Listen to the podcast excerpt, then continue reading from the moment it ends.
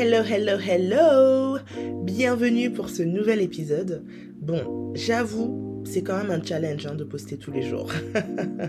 Vraiment, trouver des idées euh, pour pondre un épisode tous les jours, ce n'est pas simple. Et aujourd'hui, je regardais un peu dans mes notes et puis j'étais plus trop satisfaite des idées que j'avais écrites par-ci et là.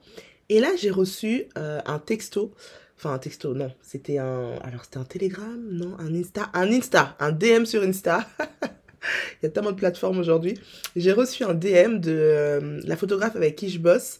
On a rendez-vous lundi pour euh, un shooting personal brand pour créer un peu de contenu.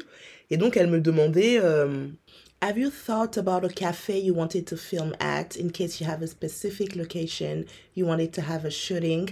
Let me know so I can start creating a mood board. Oui, ma photographe parle anglais. Elle est, euh, je sais pas exactement de quel pays elle est d'ailleurs, mais euh, en tout cas, elle est anglo-saxonne. Anyway, donc, en gros, euh, elle me demande est-ce que j'ai déjà pensé à des lieux, etc. Et en recevant son DM, je me suis dit, bah tiens, ça peut être super de faire un épisode autour de ça. Parce que quand on fait un, shooting personal brand, ou encore un personal, enfin, un shooting personal branding, quoi, au final, il y a pas mal de choses qu'on fait en amont. Il y a quand même un peu de taf en amont avant le jour J pour faire en sorte que tout se passe bien le jour J et que, euh, et que tous les objectifs qui, qui, ont été fixés, parce que oui, il faut fixer des objectifs, ont été atteints pour rentabiliser au maximum le temps. Euh, le temps que nous, on va passer, parce que c'est quand même du temps qu'on va monopoliser en dehors euh, de la maison, du, du, du bureau, peu importe. Et également le temps du photographe, parce que très souvent, les photographes sont payés à l'heure, ou les séances, même s'ils ont des packs par séance, il y a quand même un certain nombre d'heures. Donc l'idée, c'est pas de faire 15 euh, heures quand on en avait prévu que, euh, que 2, par exemple. Donc l'idée, ça va être de faire un maximum de choses dans le temps imparti. Et pour ça, il faut une préparation en amont. Donc, si toi aussi tu prévois de faire un, un shooting pour ton personal branding, il faut savoir plusieurs choses. La première, ce n'est pas au photographe de tout faire. Moi, je le dis tout le temps, je, je l'enseigne même dans mes formations, parce qu'il y a toujours ce, euh, ce module personal branding, peu importe euh, la formation que je propose, que ce soit euh, Business Bloom, qui est spécialisé pour les entrepreneurs qui ont des, des business de produits ou services, ou Freedom, qui est spécialisé pour les entrepreneurs qui ont des side business de produits digitaux. Dans les deux cas, il y a toujours le module personal brand parce que dans tous les cas, ta marque personnelle est liée à ta marque. Et si tu es présent sur les réseaux sociaux, ben, ta marque personnelle a une importance dans ta création de contenu. Que tu te montres ou que tu ne te montres pas d'ailleurs. Parce qu'une marque personnelle, c'est pas seulement des photos. Bref, c'est pas le sujet. Mais euh, du coup, il faut que euh, tu ne peux pas tout laisser dans les mains du photographe. Moi, je pense vraiment que la vision de ta marque, ou du moins la vision derrière l'image de ta marque, c'est toi qui dois en, détenir les clés. Parce que si tu laisses tout dans les mains d'un photographe, ce qui va se passer, c'est que demain, tu changes de photographe, ton image de marque change. C'est comme ça que vous pourrez voir des comptes, ou même moi je le vois très souvent avec des influenceuses. À un moment donné, elle va être en couple avec un mec qui est photographe, ses photos vont être canon, et puis boum, ils se séparent, et là, la qualité photo baisse drastiquement, parce qu'au final, la vision de son image et les clés de son image étaient dans les mains de quelqu'un d'autre. Donc moi, ce que j'enseigne, c'est vraiment, c'est à toi d'avoir un maximum de contrôle sur ton image. Et du coup, le photographe arrive finalement comme celui qui va t'aider à matérialiser cette image. Mais toi, tu, tu, tu l'as déjà en fait travaillé en amont. Et donc, pour faire ça, donc là, on va se remettre euh, euh, dans le cadre d'un shooting. Donc quand je dis que ce n'est pas au photographe de tout faire, parfois on va juste booker un photographe et puis en mode bah voilà, c'est lui euh, qui choisit le lieu, euh, c'est lui qui fait tout. Toi tu arrives juste avec ton blazer et ton MacBook et puis tu t'assois et tu fais des photos. Bah résultat, tu as les photos que tout le monde a euh, et au final le photographe, il a son ADN, il a sa patte mais toi, t'as pas d'ADN spécial, t'as pas de patte spéciale. Et donc demain, tu vas travailler avec un autre photographe qui a un style différent.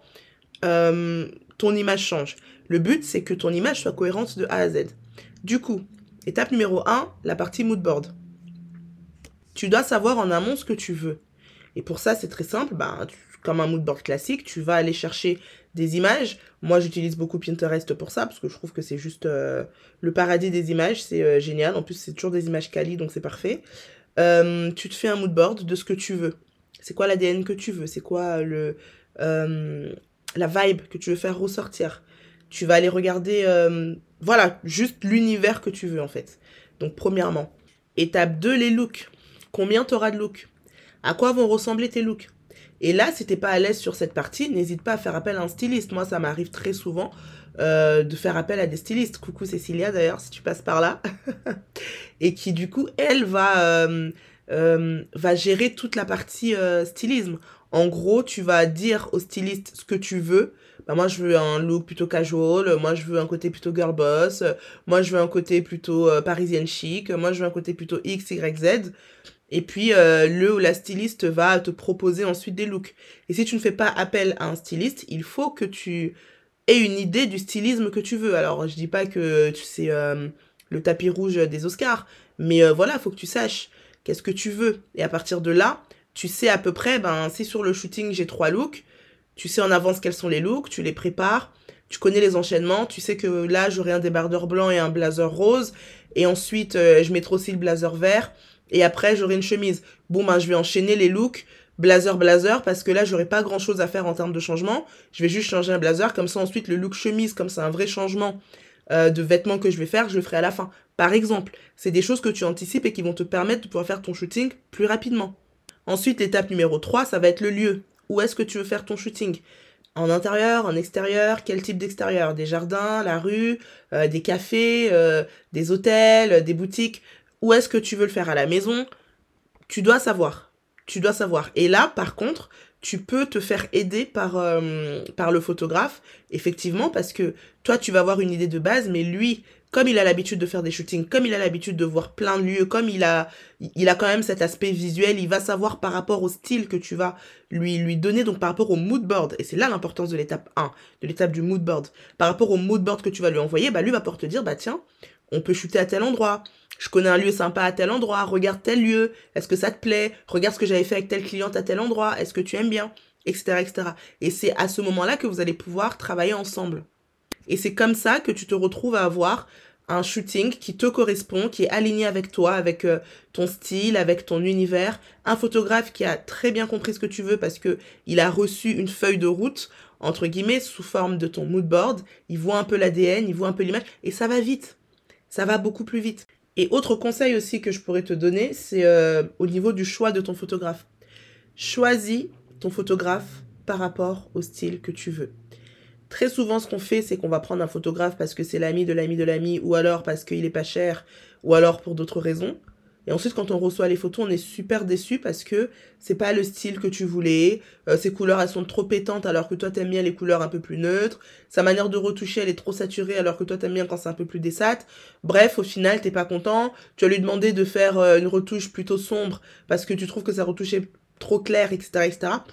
Dès le départ, si toi tu sais que ce que t'aimes c'est les photos plutôt sombres, prends un photographe qui fait déjà des photos dark. Tu vas gagner du temps parce que ça veut dire que son style de prédilection correspond déjà à ton style. Et là, tu n'auras pas à lui demander de recommencer 15 fois. Et en plus, les photographes, c'est un peu comme des artistes. Ils ont leur style, ils ont leur patte. Donc, mieux vaut choisir un photographe dont le style te correspond. Comme ça, même lui sera beaucoup plus à l'aise et va te faire des propositions beaucoup plus intéressantes que de prendre un photographe qui a un style aux antipodes de ce que t'aimes et ensuite venir lui demander non, je veux plus dark, plus clair, plus comme ci, plus comme ça. Tu lui fais perdre son temps. Toi-même, tu perds ton temps et personne n'est gagnant, tout le monde est frustré à la fin de la journée. Donc ça, c'est vraiment le petit, euh, la petite tips. Dès le départ, gagne du temps en choisissant un photographe qui a déjà le style de ce que tu as envie d'avoir comme résultat. Et ainsi, tu sais que tu as quand même 90% de chances d'être satisfaite du résultat que tu auras. En clair, c'était voilà, juste pour te dire que un shooting personal branding, c'est important. C'est important dans ta stratégie de contenu. C'est important pour ton image de marque. Donc, c'est vraiment pas quelque chose qu'il faut prendre à la légère. Et parce que c'est quelque chose qui est directement lié à ton image personnelle, c'est bien que tu t'impliques dans le processus et que tu jettes pas juste tout au photographe. Alors, je dis pas que là, je vous ai donné un exemple un peu, euh, voilà, moi je suis une contrôle freak en plus, donc euh, je suis dans tous les détails, genre euh, chaque petit détail, je suis là. Euh, vous n'êtes pas obligé d'être aussi poussé dans, ce processus de création, mais par contre, juste avoir un mood board de l'ADN que tu veux, juste savoir à peu près le type de look que tu veux et savoir à peu près le type de lieu que tu veux, je pense que c'est pas trop demandé pour avoir un résultat canon à la fin. Voilà, c'est tout pour l'épisode d'aujourd'hui, j'espère qu'il t'aura plu. Si c'est le cas, je t'invite à me laisser 5 étoiles et un commentaire sur Apple Podcast ou peu importe où est-ce que tu écoutes cet épisode. Vraiment, ça te prend quelques secondes et ça aide le podcast à être plus vu, plus connu et à aider d'autres personnes, n'est-ce pas? Quant à moi, je te dis donc à demain pour le prochain épisode et en attendant, prends soin de toi.